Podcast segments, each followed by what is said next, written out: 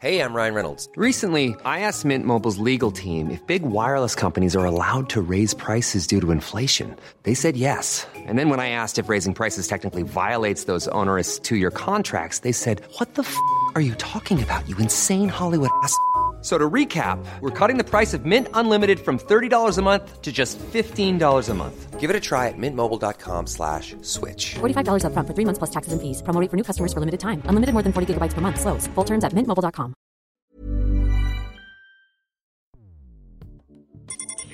Escuchas. Escuchas un podcast de Dixo.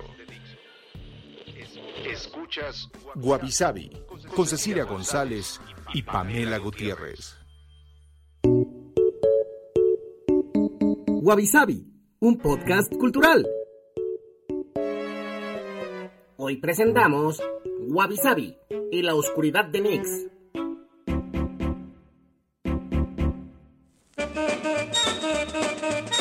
Hola, bienvenidos a un episodio más de Wabi Yo soy Cecilia González. Y yo soy Pamela Gutiérrez. Y en esta ocasión vamos a tener ya la última entrega de este mes que es sobre la luz.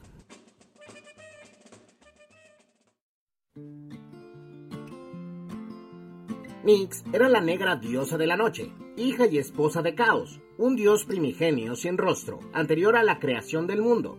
Ella todos los días salía de su morada caminando por los cielos y cubriendo la tierra con su manto de oscuridad, impregnada de luces por las estrellas que narraban la historia de los dioses. Cada vez que ella salía, las tinieblas reinaban, y todos tenían que resguardarse en casa para no descubrir lo que escondía la noche. Incluso, Nix era temida por Zeus, debido a que si se negaba a retirarse cuando venía su hermana Emera, que representaba al día, la noche perpetua sumiría a la tierra en el frío, el hambre y la desesperación. Nix no salía sola, la acompañaban dos de sus hijas, los gemelos Hipnos y Tanatos. La similitud entre la muerte, sueño eterno durante la noche eterna, y el sopor e inmovilidad que se apodera de los humanos durante el sueño cotidiano. Es probablemente la causa de que la mitología les diera ese origen común. El sueño y la muerte son hermanos, decían los clásicos y a menudo los representaban juntos. Hipnos era el dios del sueño físico, de ese dulce sopor que nos invade al final del día y que nos permite recuperarnos de sus fatigas mientras las tinieblas invaden la tierra. Thanatos era la muerte dulce, que de vez en cuando, al tratar de imitar a su hermano, besaba sin permiso a las personas que habían ido a descansar. Estos tres personajes hacían que la gente temiera la noche, la oscuridad y lo que no se ve. Oh, avisabi.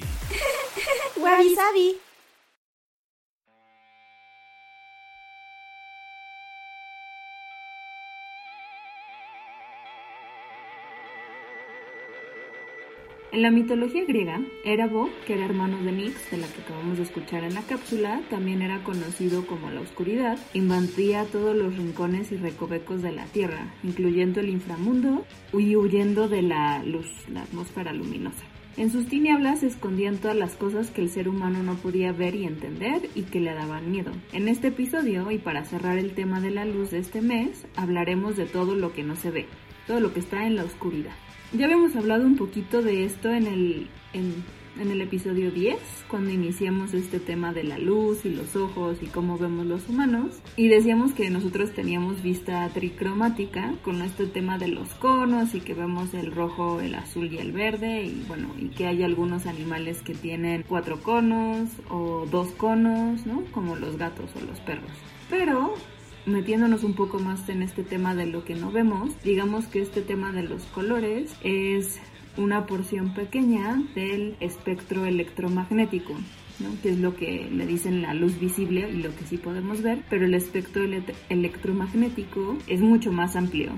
De hecho, hay muchas ondas que ahorita que hablamos de jazz, lo primero que pensamos es que pues obviamente no las vemos y son más bien sonoras, ¿no? Por ejemplo, las ondas de radio entran en este, en este espectro, pero bueno, a lo mejor si nuestros ojos se desarrollaran más o no sé, fuéramos más grandes o algo por el estilo, podríamos ver estas ondas. O podríamos ser mitad delfines o mitad murciélagos. Pero pues nuestro cerebro sería como del tamaño de una sandía, o sea, tendríamos una frente muy prominente para ver también las ondas sonoras. Sí, exacto, porque yo, es como raro pero no sé, a lo mejor ahí hay, hay algún, alguna especie, no sé si de este planeta igual y de otro planeta, que puede verlas todas. ¿no? Tendríamos que preguntarle a Douglas Adams, ¿no? Sí, o a The Doctor. Perdón, es que ahora la obsesión de la semana es Doctor Who, entonces...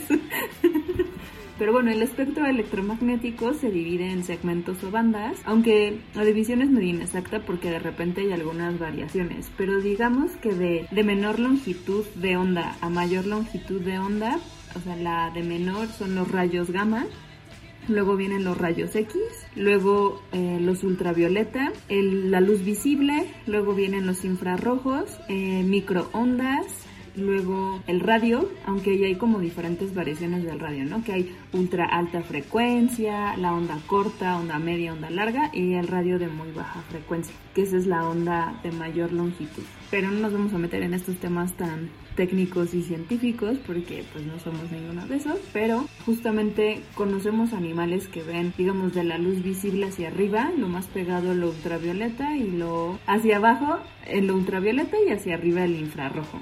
Y ya, bueno, algunos superhéroes tienen como rayos X en los ojos, pero igual, eso ya es en, otra, en otro mundo. Bueno, rayos X serían los que te hace... sí, checan si tienes una fractura, ¿no? sí, sí, sí, sí, pero no los vemos. Y está Cíclope, que tenía rayos láser en los ojos. Ah, sí, sí. Y también Superman tenía rayos láser, entonces siempre estaba como piu, piu, piu. ¿No? Sí, pero en las caricaturas te los ponen como rayos X, ¿no? Que así. Sí, que, pero está chistoso, es como, bueno, me estás viendo los huesos. Gracias. Exacto.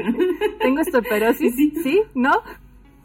Sí, que eso, eso siempre se me ha hecho muy simpático, ¿no? Cuando alguien tiene esta visión así láser eh, y no sé, y le dispara a alguien, lo que ves son sus huesitos, así su esqueleto. Pero bueno, además de, de este espectro, también está todo lo que no podemos ver, digamos que hacia abajo y hacia arriba, ¿no? Por ejemplo, o sea, cosas luego, no sé, como medio existenciales de que no terminamos de conocer, por ejemplo, la profundidad del mar, ¿no? No sabemos muchas cosas, este, creo que cada año hay como nuevos descubrimientos y también como limitaciones de los ojos. Y en ese sentido hay dos grandes eh, niveles, el microscópico y el macroscópico.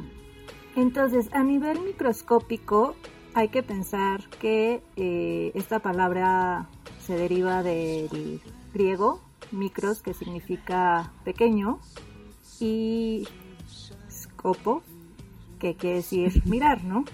Y es la escala de cosas que no se pueden ver con el ojo desnudo y que necesitas evidentemente un aparato como en este caso sería el microscopio porque pues si ya para nosotros un milímetro es pequeño, el microscopio te ayudaría a ver como lo que es un micromilímetro, un nanomilímetro y como toda la parte de letras griegas para abajo para ver esas cosas que ya ni siquiera pensamos que tienen una milésima de proporción a simplemente un milímetro.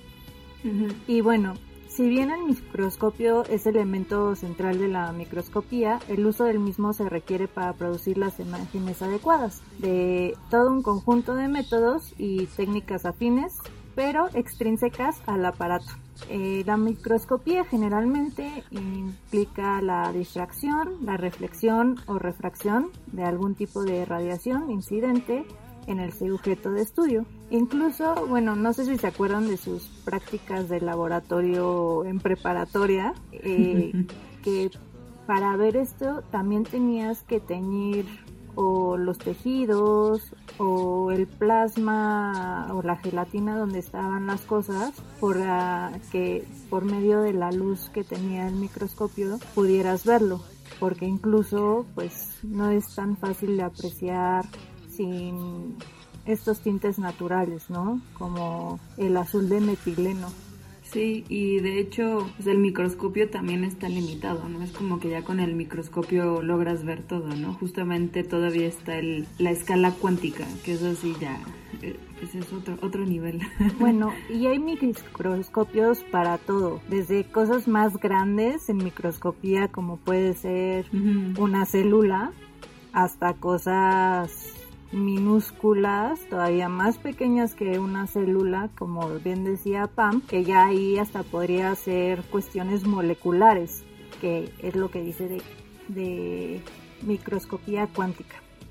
Y debido a las altas energías que poseen los rayos gamma, constituyen un tipo de radiación ionizante capaz de penetrar en la materia más profundamente que la radiación alfa o beta. Dada su alta energía, pueden causar pues grave daño al núcleo de las células por lo que son usados para esterilizar mejor los equipos médicos y los alimentos. Sí, que igual se van a, este nivel como microscópico, ¿no? Que están, justamente son los de longitud de onda más pequeña. Y bueno, a nivel eh, macroscópico, bueno, se le dice así a todo lo que todos los objetos o fenómenos que podemos ver con el ojo sin lentes o sin ningún otro tipo de aparato, ¿no? Se dice, aunque esto ya saben, son de esos datos que circulan y no hay manera real de comprobarlo, pero dicen que menos del 1% de toda la luz que nos llega está en el espectro visible. Se estima que eso es el punto 0035% de todo el espectro electromagnético. Entonces, o sea, podemos ver, ver, así con, con nuestros ojos, muy poquitas cosas. Y aunque en teoría podamos ver las cosas a nivel macroscópico, o sea, por ejemplo, no sé, si podemos ver un perro, pero eh, hay otras variables como la distancia y el entorno que afectan nuestra visibilidad. Por ejemplo, un perro en la noche y si el perro es negro, pues igual y no lo ves, ¿no? Y qué susto te metería, además. Exacto. Este, o por ejemplo, pues la luz se tarda eh, le toma tiempo llegar a nuestros ojos, ¿no? Entonces, si el sol desapareciera, por ejemplo, eh, no nos daríamos cuenta hasta dentro de ocho minutos después, en lo que llega, pues, ese reflejo de luz. Y algo que es interesante cuando te pones a, a, pensarlo así, no sé, como filosóficamente viendo la lluvia o algo por el estilo, es que en teoría no hay ningún límite intrínseco a lo que podemos ver en términos de como tamaño o de distancia, mientras que ese objeto digamos que rebota el fotón, ¿no? O sea, bueno, lleva fotones a nuestros ojos, que a final de cuentas eso es lo que vemos, como el, reflejo de estos fotones de, la luz en nuestros ojos. De hecho, eh, se dice igual en psicología que en una noche, ya saben, este, muy oscura y limpia, se puede ver una llama de, de vela 48 kilómetros, a 48 kilómetros de distancia pero pues en la realidad obviamente eso no pasa, ¿no? Y menos como en, en las grandes ciudades. que le llaman contaminación luminosa. Entonces, por ejemplo, si hay lluvia de meteoritos o un cometa, en las grandes ciudades no lo puedes ver bien debido a esta contaminación luminosa. Exacto, no es lo mismo ver las estrellas así en Ciudad de México que, no sé, hay perdidos en el desierto o en la montaña o algo por el estilo. Mientras más luz hay alrededor, digamos que se pierde el contraste, por decirlo de algún modo. Y justamente el tema de las estrellas es, o sea, como que es muy interesante porque pues las estrellas son gigantes, ¿no? Pero muchas de las que vemos están a, no sé, 24 trillones de kilómetros o que son luego así no sé tres años luz y entonces pues obviamente nuestros ojos lo único que ven es como ese destello no estamos viendo como la forma de las estrellas ni como dimensionando el tamaño. Y bueno, en este caso de cómo podemos ver mejor a todos estos como astros. Eh, entonces la, radiación infrarroja nos ayuda a ver eh, estrellas y otros cuerpos que no podemos ver con los ojos o con un telescopio, porque justamente lo que capta es la luz que están emitiendo, ¿no? Y bueno, en, en ondas más pequeñas. Y en términos de física, se dice que un objeto es oscuro cuando absorbe fotones, lo que provoca que se vea menos brillante comparado con otros objetos. Entonces aquí hay una paradoja bastante curiosa que la oscuridad tal cual no existe, más bien la oscuridad es la carencia de luz. Pero de todas formas hay medidas científicas que pueden medir la cantidad de oscuridad, que por ejemplo tenemos la Dark Sky Scale, bueno, Bordeaux Dark Sky Scale, que sería la escala Dark Sky, o sea, cielo oscuro de Bordeaux, que indica pues como un cielo nocturno y la luminosidad de las luces en ocasiones especiales y particulares se pueden observar a nivel celestial, ¿no? Y bueno, entonces también hay una hora eh, al día donde el ser humano puede vivir, entre comillas, en completa oscuridad, que es cuando el sol está a 18 grados abajo del horizonte, que sería a menos 18 si tienen un transportador, eh, donde se ve realmente todo, todo, todo oscuro y ya no hay una pizca de luz en el cielo.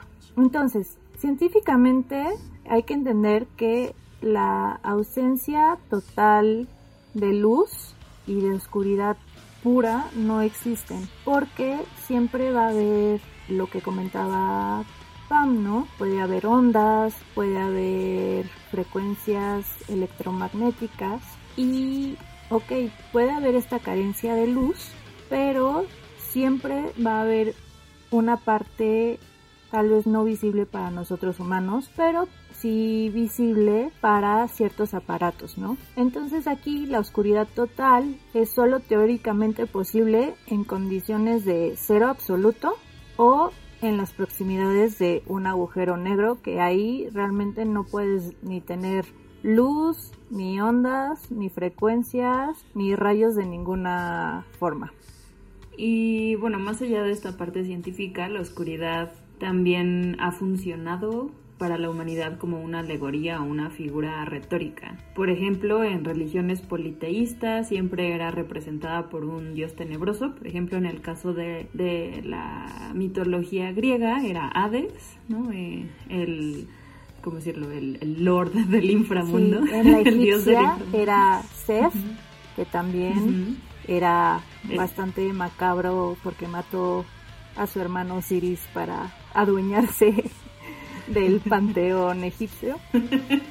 y bueno, y en religiones monoteístas, eh, usualmente la oscuridad se relaciona con cuando la gente muere y no encuentra la salvación, ¿no? Como este tema más trascendental. Exacto. Y eh, también hay, se ha, se ha, utilizado la oscuridad o lo oscuro como un adjetivo para denominar como diferentes actividades o acciones así macabras. Por ejemplo, el, creo que es, no sé si la actividad es tan reciente, pero su popularidad sí, eh, lo que llaman turismo oscuro que es el recorrido a los sitios asociados a muerte, sufrimiento, pero también a, digamos, a todas estas prácticas tabú o partes tabú de, de la sociedad que estás visitando. De hecho, en Netflix hay una serie que se llama así Dark Tourist o Turista Oscuro, aunque no sé si está doblado, bueno, traducido el título en español, pero en cada episodio va visitando diferentes sitios o bueno, regiones incluso y hace como este tipo de actividades. Por ejemplo, el primer episodio trata de Latinoamérica y es hacer como el recorrido de Escobar en Colombia. Entonces creo que visitan dónde se murió.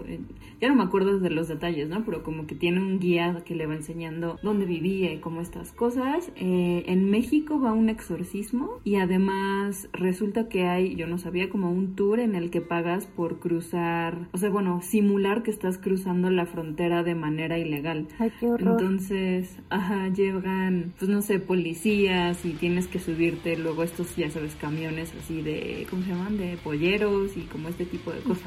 Eh, digo, entiendo que esto genere empatía, pero qué fuerte. Bueno, yo no pagaría una experiencia ahí así porque terminaría llorando. Sí, o sea, creo que ese es el tema justo, o sea, y lo oscuro de esto es que, bueno, de entrada no es nada barato porque obviamente todas estas actividades son ilegales y que no necesariamente generan empatía.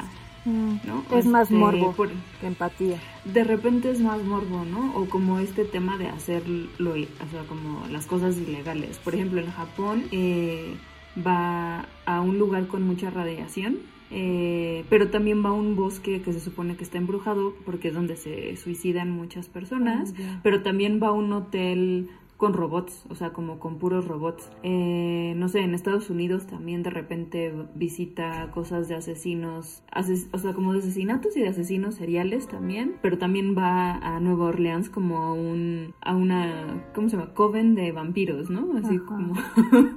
O por ejemplo en la ex Unión Soviética va a diferentes países y ahí sí son más bien como zonas prohibidas, porque ahí ya sabes como igual, pues como leyendas urbanas por decirlo de algún modo de, de que ahí la Unión Soviética tenía como no sé, eh, experimentos o diferentes Ajá, cosas. o los ¿no? sobrevivientes de Chernobyl, ¿no? O cosas así. Ajá, cosas por el estilo. Y por ejemplo en Asia como que se van mucho más a ritos funerarios y estos tienen como de matar animales y cosas así. Entonces como que sí te puede generar empatía o al menos descubrir otras culturas, por ejemplo el caso de los ritos funerarios en Asia, pero hay otros que pues no necesariamente, ¿no? Este, por ejemplo, el, el último episodio va a Estados Unidos a una casa embrujada pero extrema porque digamos que medio sí te torturan. ¿no? O sea, si, o sea, si tu mayor miedo es, no sé, eh, que te entierren vivo, entonces igual y te entierran vivo, ¿no? O sea, ya sabes que tienen como safe words y todas estas cosas, pero un poco es, no, sé- no sé qué, qué tan qué tanto positivos pu- pueda sacar de estas experiencias, ¿no? Ay, pues mira, este, en cuestión de turismo oscuro, creo que en ese plan jamás he asistido a ninguna parte, pero te puedo decir que fui a Hiroshima y ha sido el día más triste de mi vida. No te miento, entrar al museo y ver dónde fue la zona cero y todo. Yo estaba súper sensible ese día y yo no aguanté todo el museo porque ya cuando llegué a un triciclo quemado ya para mí fue demasiado, ¿no?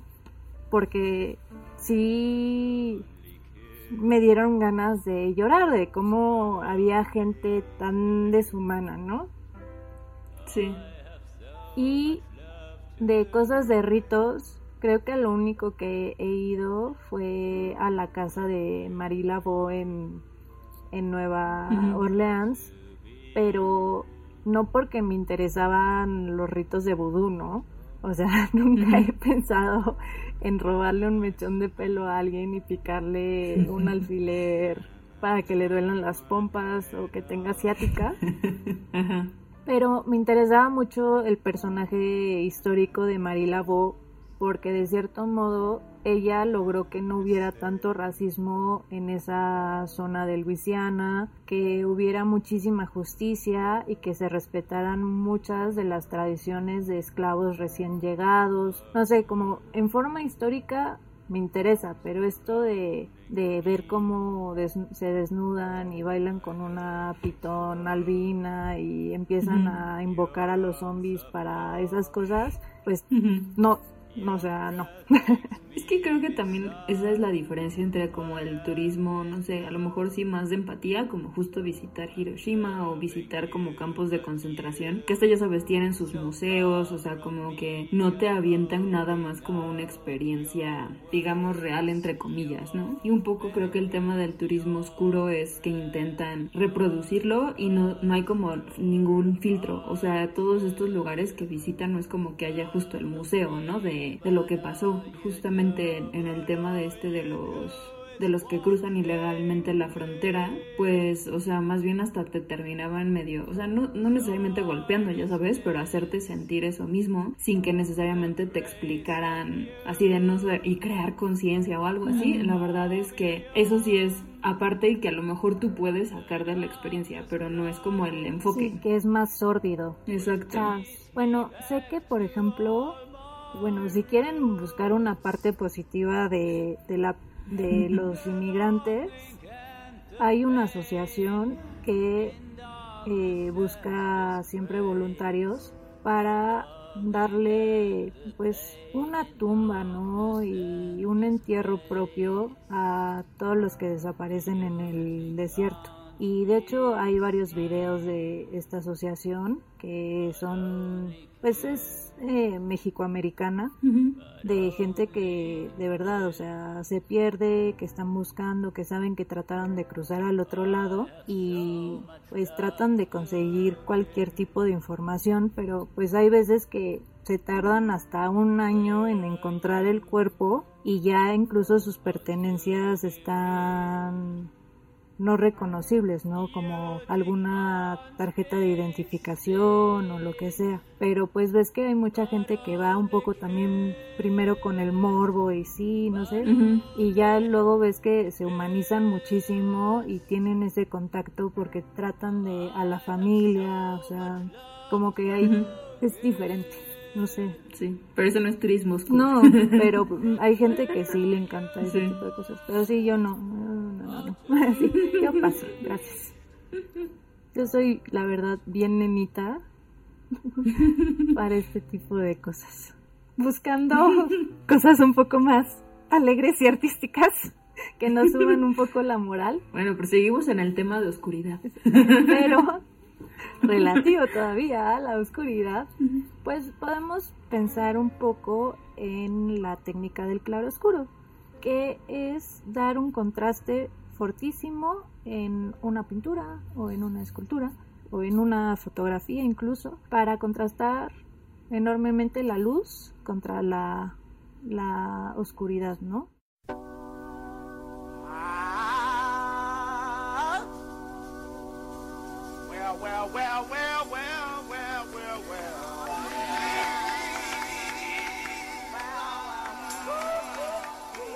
Consiste en el uso de contrastes fuertes entre volúmenes, unos iluminados, otros ensombrecidos, para destacar más efectivamente ciertos elementos. Esta técnica pues ha permitido crear mayores efectos de relieve, de modelado de las formas y un poco pues a través de la gradación de tonos lumínicos. Eh, desarrollada inicialmente por pintores flamencos e italianos del Cinquecento, eh, la técnica alcanzaría su madurez en el barroco con Caravaggio que daría lugar al estilo llamado tenebrismo.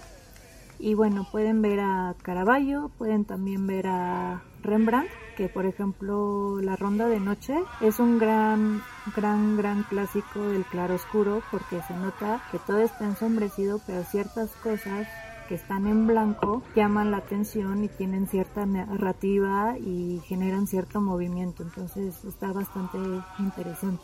Y por ejemplo, también en cuestión de pintura, les les estuvimos hablando en redes sociales de, un dramón entre dos pintores contemporáneos alrededor de el Banta Black o este negro, negro, negrísimo, oscurísimo que absorbe la luz. Y de verdad el último el que hace este Stuart Sample te puede absorber más del 99.965 de la luz visible. Y no por nada, en el drama que les pusimos, el señor pensaba que era una pintura y no un hoyo y se cayó. Entonces ahí si quieren checarlo, pueden ver en, nuestro, en nuestras redes sociales lo que ha pasado. El dramón. El dramón en tres partes de, de lo que sucedió. Y bueno, como parte también de la poética y la mitología, pues siempre en la oscuridad eh, los amantes se van a encontrar y desencontrar, ¿no? Se puede ver un poco en el mito de Píramo y Tisme, que es este mito donde es una pareja que sus padres no quieren que estén juntas y es un poco previo a Romeo y Julieta. Entonces Tisme sale de su casa en la noche, se encuentra con una leona sale despavorida porque pues también no está cool encontrarte un león a mitad de la noche cuando quieres encontrarte a tu novio, ¿no? Así, ¿de dónde vivían que le salió un león? Pues, imagínate, ¿no? Luego pues llega Píramo y ve a la leona que pues recién había casado con el velo de tisme que se le cayó y pues Píramo dijo, no, la leona se comió a mi novia, ya todo para qué y pues se suicida con su puñal y ya cuando Tisme ya no escucha a la leona va a donde se supone que se iban a encontrar y ve a Píramo muerto y ella también se suicida y drama. Ah. Mejor se las hubiera comido la leona, al menos salía con la pancita llena. Pero la leona ya había comido, entonces... Pues eso es... Estos griegos no se aburrían al parecer en las noches. O luego en cuestiones pues también más shakespearianas tenemos Sueño de una noche de verano, donde pues se entra a una historia de encuentros y desencuentros amorosos de los que sí tienen que ir y los que no tienen que ir y una serie de desaventuras cómicas por culpa de Puck que pues es este personaje travieso de mitología anglosajona que pues juega un poco con las vidas de los humanos, ¿no? Y también juega un poco con la vida de amorosa pues de otras criaturas mitológicas. Y bueno, eso, siempre pasando de la noche cuando no hay este peligro de los humanos porque ellos están dormidos y bueno, siempre sale de noche este tipo de criaturas inverosímiles o peligrosas, ¿no? Ya sea un duende o ya sea un león. Sí, justamente como que la oscuridad siempre trae una connotación de que hay algo que no estás viendo ahí presente, ¿no? Que son sombras, alguna algo malo, este y hasta como algo como premonitorio, ¿no? O sea, como que la oscuridad siempre trae cosas pues nada positivas alrededor. Y justamente las historias que tienen mucha oscuridad, pues usualmente no son tan alegres, ¿no? Bueno, igual y salvo de Shakespeare porque era una comedia, pero como que la presencia de oscuridad siempre tiene una connotación muy negativa. Y de hecho hay una razón evolutiva por la que le tenemos miedo a la oscuridad. O sea, este tema de el miedo a la oscuridad, o sea, no, no es nada más de los niños, ¿no? O sea, como que es un miedo que usualmente lo relacionas con la infancia, ¿no? Y hasta las estas lamparitas para la noche, pero de hecho si hay una fobia que se llama nictofobia, ¿no? Y que es este como miedo extremo y algo irracional a la oscuridad. Pero justamente los este, especialistas en este tema eh, creen que el miedo a la oscuridad pues sí es algo, un rasgo evolucionario, ¿no? Que se nos quedó de, de como esas épocas de cazadores y donde no estábamos tan protegidos. Porque de hecho pues estos grandes cazadores, o sea justamente los leones por ejemplo, suelen cazar de noche y es cuando nosotros estamos más vulnerables. Por un lado porque estamos dormidos, pero también por este tema de que no vemos bien. Entonces, y no sé si les ha pasado que sales y aunque sea, este, no sea tu propio jardín o en un lugar relativamente seguro, si es de noche y no ves bien, cualquier ruido que escuchas te hace brincar, ¿no? Y luego resulta que es, no sé, una hoja que se cayó o bueno, así. aquí he de confesar algo. Yo en la noche no soy miedosa, ¿no? Como que no hay ese tipo de cosas. Y digo, no porque me sienta muy valiente, pero tengo una fobia muy peculiar. Entonces puede salir una víbora, una araña y todo bien, ¿no? Y un día estaba pues por Pachuca caminando como para bajar la cena con una amiga y vi una sombra minúscula y me asusté mucho porque pensé que era un enano. Grité un poco y resultó que era un mapache. Entonces, sí, son cosas simpáticas que luego llegan a pasar que cuando no ves, pues tus miedos te atormentan, oye. No hay forma. Sí, o la, o la típica, no sé, que tiene, ya sabes, la, típica silla de este de ropa ah, sí, que, no la usas para sentarte. Sí, sí, sí.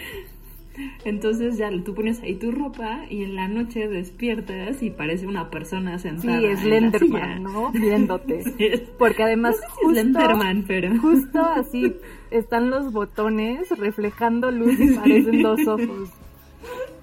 Sí, lo único es que como apilas la ropa no se ve tan slender, ¿no? Se ve como una bola así rara.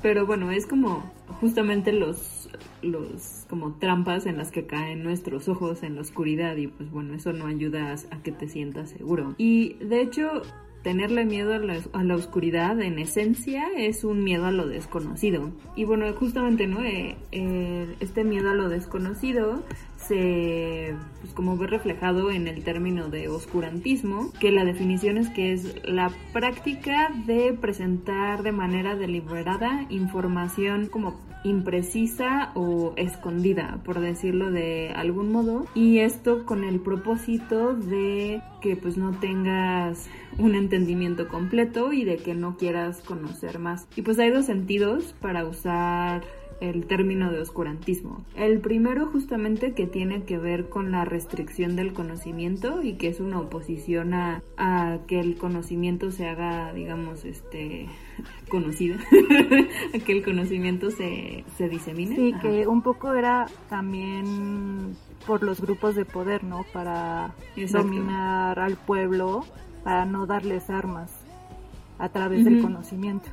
O por ejemplo el caso en las eh, distopias, ¿no? Eh, que es como muy común o incluso como en dictaduras. Eh, por ejemplo, la, bueno, ahorita me viene a la cabeza 1984 de George Orwell, que juega mucho, bueno, habla mucho de este tema de cómo el Big Brother, este, pues tenía prácticas de, oscurantismo, ¿no? De no dar la información completa, de incluso de cambiarla o de quemarla, ¿no? Bueno, destruirla. Y el otro sentido en el que se puede usar oscurantismo es, es mucho más de la literatura y el arte, es más bien como de oscuridad deliberada y en ese sentido es un estilo vago, ¿no? Porque no te quieren, digamos, dar la moraleja así masticadita para que la entiendas o porque es, este, quieren tú que te imagines otras cosas, ¿no? Por ejemplo, en términos de, del arte es más bien, no tienen una forma definida, ¿no? O sea, piensen un poco en lo abstracto, nada más, este, que aquí el punto es que no termines de entender, ¿no? En el siglo XVIII los filósofos de la ilustración aplicaban este término de oscurantista a cualquier enemigo de, de la razón, que era pues como su bandera y su, motivo.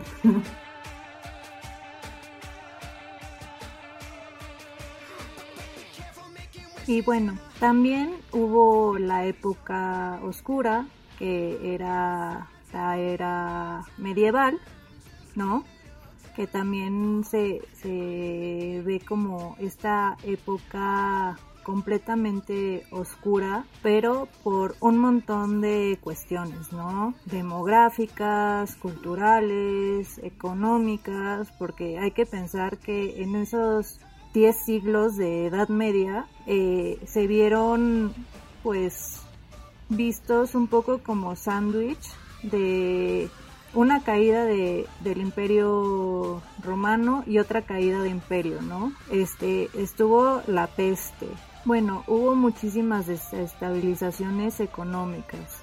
Vaya, había pues también, por ejemplo, sobre todo en Europa, esta parte importante de, de conquistas que pues realmente estaba toda la conquista islámica, sobre todo en en España, ¿no? Entonces fueron un montón de cuestiones de poca salubridad, de enfermedades, de plagas, de mala alimentación, que no, no se veía como una época completamente luminosa. No por nada, justo cuando termina la Edad Media se llama el Renacimiento, ¿no? Porque sales de esta época negra de, de calamidades para ir a un lugar todavía mejor. Y bueno, también siento que es un término un poco terrible.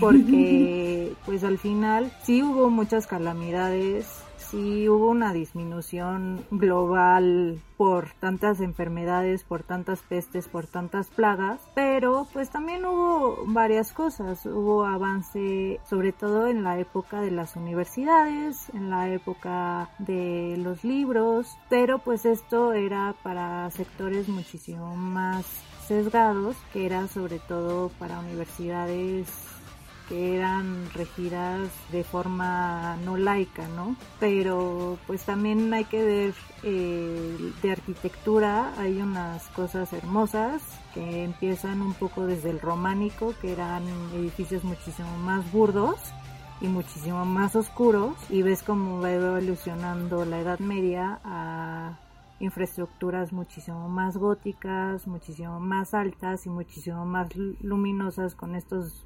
vitrales maravillosos que en vez de ser unas moles de piedra buscaban un poco esta enaltación del espíritu y del universo y del ser humano hacia el cielo a través de estas flechas enormes y esta altura, ¿no? Eh, de las grandes catedrales. Eh, justamente es un término que se usó, ahora sí que en comparación con otras épocas, que también tenían más registro de todo lo que hicieron, ¿no? O sea, como que de repente en la Edad Media se perdieron registro de muchas cosas, justamente por guerras o por, por enfermedades o lo que fuera, y cuando empezaron a hacer como el recuento, digamos, de las diferentes épocas, pues bueno, por eso salía el tema de, de la Edad Oscura, porque no había mucha luz, ¿no? Sobre lo que se había hecho, aunque que eh, hoy se considera como un término mal aplicado justamente. O sea, muchos de los académicos es como no aplica a ningún momento de la Edad Media. Y de hecho en el siglo, hacia finales del siglo XVIII y el siglo XIX, eh, el movimiento de los románticos eh, justamente como que empezaron a a ver hacia la Edad Media y como todo lo que sucedió en ese momento y retomaron como todo este movimiento gótico en la literatura, ¿no? Por ejemplo, uno de los más conocidos en ese sentido es Horace Walpole, que fue como un super fan de la novela gótica y que de hecho tiene su auge como en esa época y bueno, ya de ahí vienen luego otros como estilos. Sí, no, y además pues en cuestiones filosóficas sobre todo, la Edad Media dio mucha luz, ¿no? Hubo muchos autores bastante importantes, desde autores pues europeos hasta autores de Medio Oriente, ¿no? Se hicieron muchos descubrimientos que pues ya hablamos de nuestro gran amigo Alacén,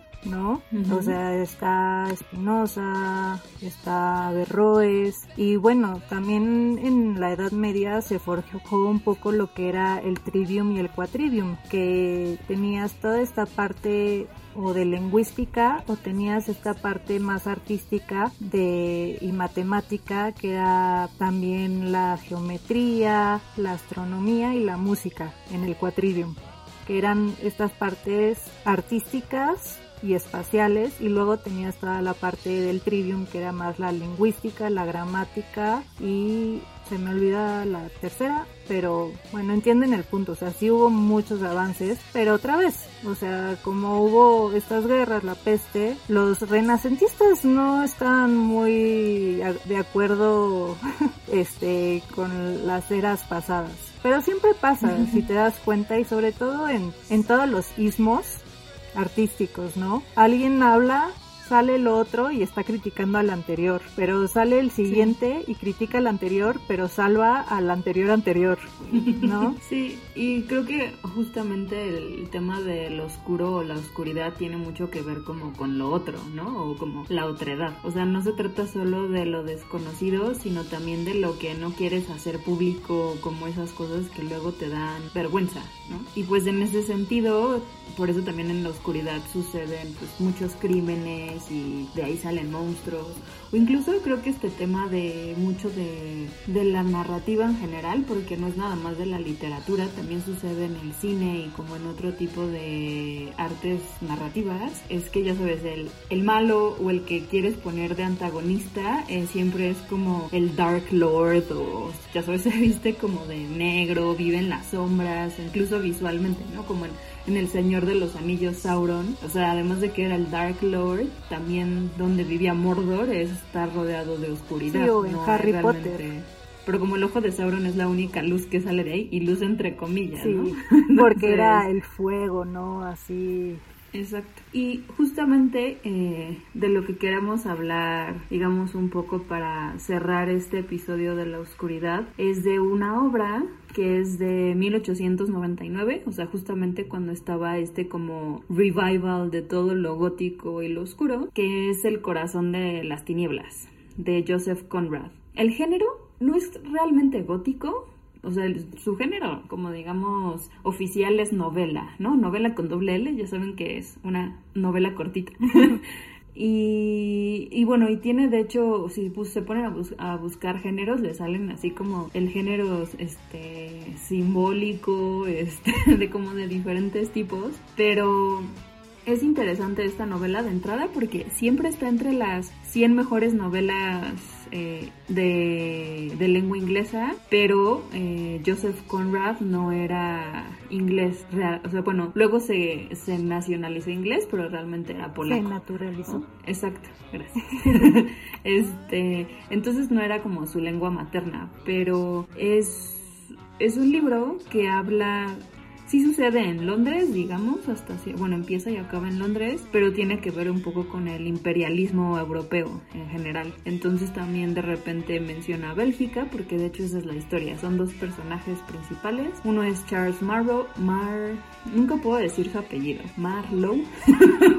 Eh, que es este, el narrador principal y que le cuenta la historia a sus amigos, que lo, digamos eh, gran parte de la novela, de cómo conoció el río del Congo y como toda esa esa sección de África, este, y así como conoció también a un eh, negociante de marfil, este que se llama Kurtz, y este, y realmente la verdad leí el libro hace ya varios años, pero como que nunca terminas de entender qué está pasando y suceden muchas cosas que deberían de impactarte, pero como el narrador no las como que no se inmuta este entonces tú como lector es bien difícil también un poco como sorprenderte. Obviamente eh, es medio controversial porque eh, al estar situado en África. Eh, bueno, obviamente sí toca temas del racismo, en el imperialismo y en como este tipo de compañías que iban a África, disque a civilizar, entre comillas, a,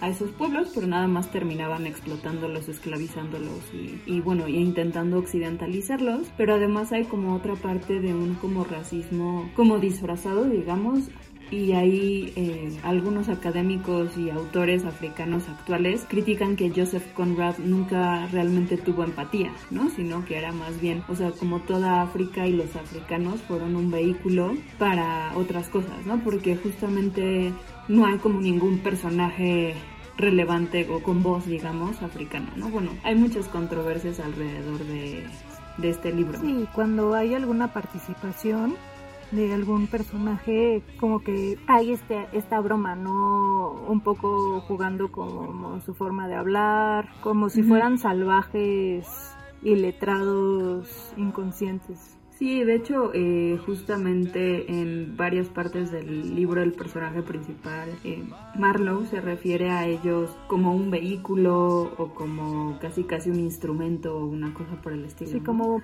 Eh, un objeto al final. Exacto, pero pues realmente todo el conflicto eh, gira alrededor de cómo en Europa, digamos que tienen esta, o sea, tanto Marlowe como Kurtz tienen esta versión civilizada de ellos, ¿no? Ya saben, los gentlemen este, europeos, eh, mientras que en África sienten que pues no tienen ninguna como restricción moral, ¿no? O sea, ya que salen de esa como sociedad con tantas normas, como que en África, digamos que eh, se preguntan qué tanto pueden perder la cabeza y que eso es parte importante de entender el personaje de Kurtz, ¿no? Digo, todo el libro, pero en general, sea, a mí se me hizo bien interesante cuando leí el libro que conoces a Kurtz, a ese personaje, digamos, en persona, este, hasta las últimas páginas del libro. Todo el libro es a través de lo que van diciendo otros personajes. Y para los europeos, digamos que es alguien muy humano y como súper este, progresista y que dicen que va a triunfar y va a ser lo Sí, máximo. pero con esa idiosincrasia de 1900 que eran pues al final colonias. Entonces evidentemente si eras o sea, si no los asesinabas ya eras un santo, ¿no? Sí, pero lo curioso es que además Kurtz al final se vuelve cínico, ¿no? Y hasta escribe por ahí como exterminen a todos, Sí, ¿no? O sea, eh, y es como más bien, o sea, es interesante porque vas armando el personaje de Kurtz a través de lo que dicen otros, ¿no? Y de la observación, más que de realmente, digamos que ver al personaje. Y bueno, el tema obviamente de la oscuridad es súper importante. En español es el corazón de las, de las tinieblas, pero en inglés es Heart of Darkness, ¿no? O sea, como el corazón de la oscuridad. Y además juega mucho con ese término porque hay oscuridad en muchos sentidos. O sea, primero describen, eh, bueno, lo que dice el personaje principal, Marlowe, es que él, tenía el interés de ir a África y como estos lugares, porque cuando él era niño en el mapa estaban como en blanco. ¿no? O sea, como que no sabían cómo era. Ahora que ya creció, ya estaba en el mapa, pero a final de cuentas no los conocían y como que era todo este tema de justo, de lo desconocido.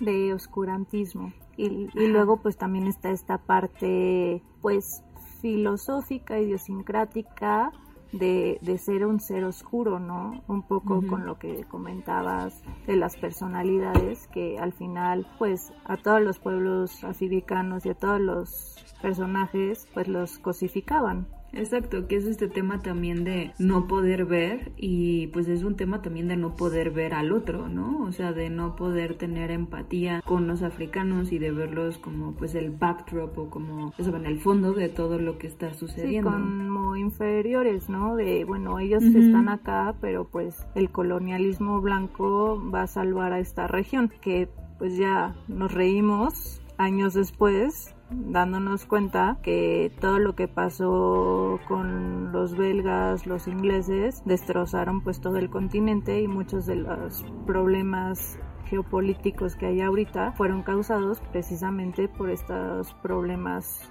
colonialistas. Exacto, y que incluso hoy creo que ese es un gran tema, ¿no? No puedes ver a todas las personas y en ese sentido no, no necesariamente es fácil entender a todas las personas y todas las situaciones. Obviamente es un ejercicio de empatía que no tienes que ir a sentarte junto a él y vivir con él, pero mientras menos ves, pues menos puedes empatizar, ¿no? Y en el caso del libro, eh, también justamente la oscuridad está mucho a nivel como metafórico en la atmósfera, ¿no? De siempre hay mucha neblina, este, em- del hecho el libro empieza y termina con neblina y pues todo el recorrido del río del Congo está rodeado de neblina, ¿no? Hay una escena que es icónica, donde todo se llena de neblina y de repente nada más caen como eh, flechas y lanzas eh, al barco, ¿no? Y así es como muere uno de los de la tripulación. Y bueno, y también de este libro viene una frase que no sé si han escuchado, es algo famosa, que es como the horror, the horror, o sea, el horror, el horror, y que creo que es también este tema justamente de la oscuridad. Es esa la, realmente la, la última frase que dice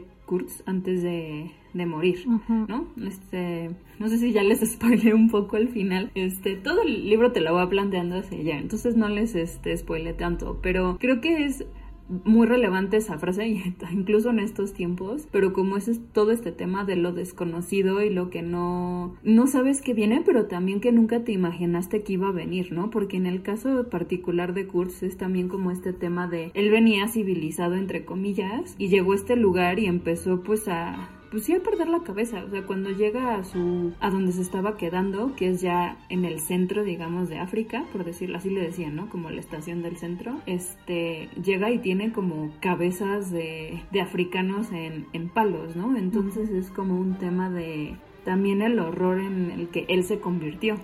Sí, como que trata de varias aristas esta parte del horror y la oscuridad y pues es una ceguera en varios aspectos, ¿no?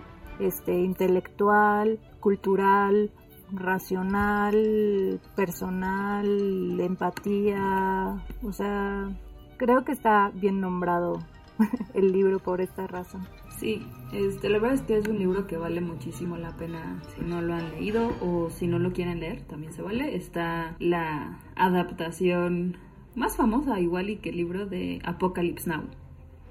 De, ¿qué es? 1979, es de Francis Ford Coppola. Y bueno, nada más que está adaptada a la modernidad, ¿no? No sucede eh, en África, sino en Vietnam. Y no es, no es de un belga londinense, sino es más bien con eh, estadounidenses. Sí, que pues sobre todo pensando que estaba fresco esta parte de la historia de la guerra de Vietnam, donde perdieron los americanos y todo, y que tenían otra vez esta cerrazón y esta ceguera cultural. Exacto, ¿no? Y luego además como desde ya terminando la guerra en Vietnam, pues se destaparon como muchas prácticas este, inhumanas que hubieron y creo que sí es un como muy eh, buen match. Bueno, ya saben, es una adaptación muy interesante y bueno, eh, Marlon Brando interpreta a Kurtz, este personaje enigmático que es que es bien raro, al menos en...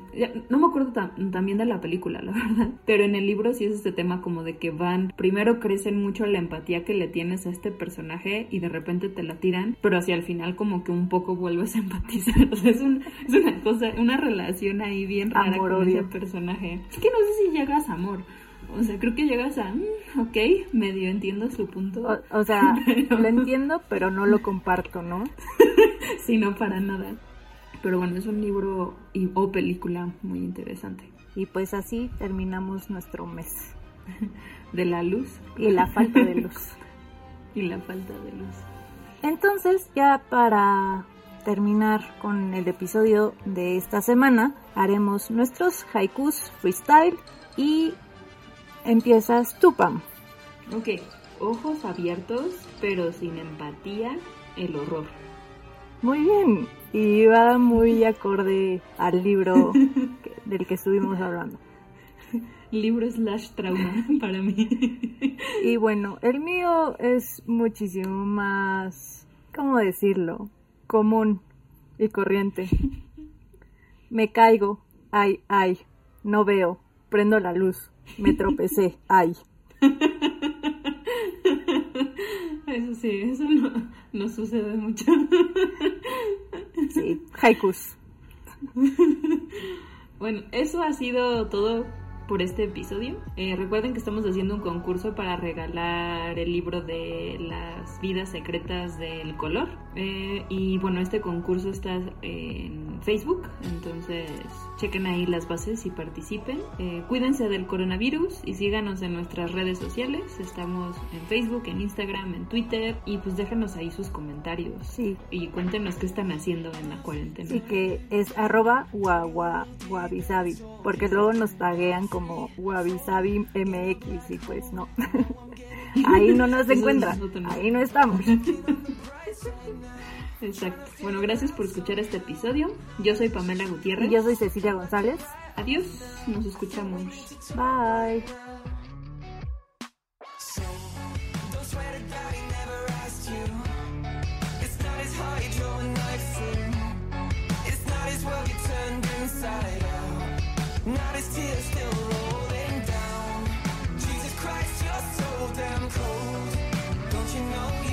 lost control.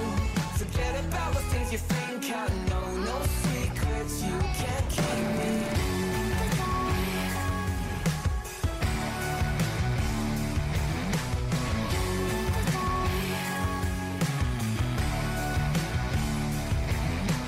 Death blow, look at you go. Brought a T62 to a rodeo. So tall, it broke the fourth wall. Guess my fairy tale has a few plot holes. But I'm looking on the bright side now. Trying to figure out somehow. You can give the act up now. Go ahead and take a bow. So, don't swear to God he never asked you. It's not his heart he drove a knife through.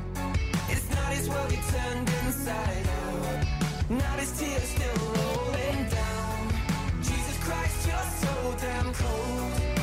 you know you've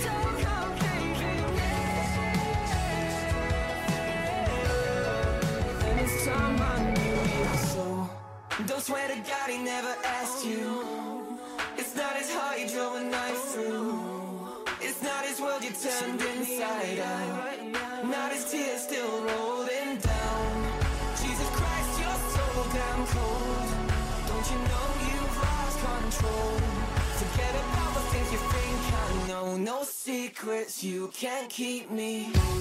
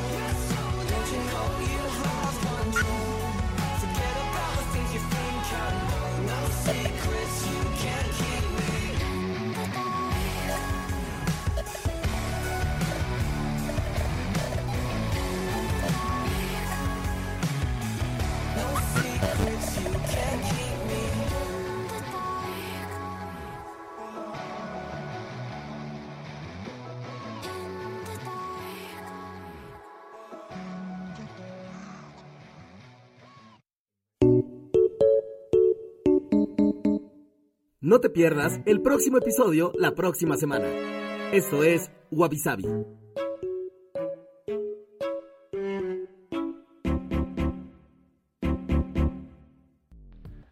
Dixo presentó Dixo presentó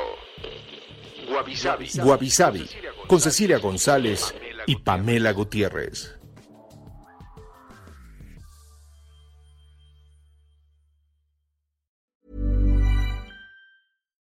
Deserves the best, and there's no better place to shop for Mother's Day than Whole Foods Market. They're your destination for unbeatable savings, from premium gifts to show-stopping flowers and irresistible desserts. Start by saving 33% with Prime on all body care and candles. Then get a 15-stem bunch of tulips for just $9.99 each with Prime. Round out Mom's menu with festive rosé, irresistible berry chantilly cake, and more special treats. Come celebrate Mother's Day at Whole Foods Market.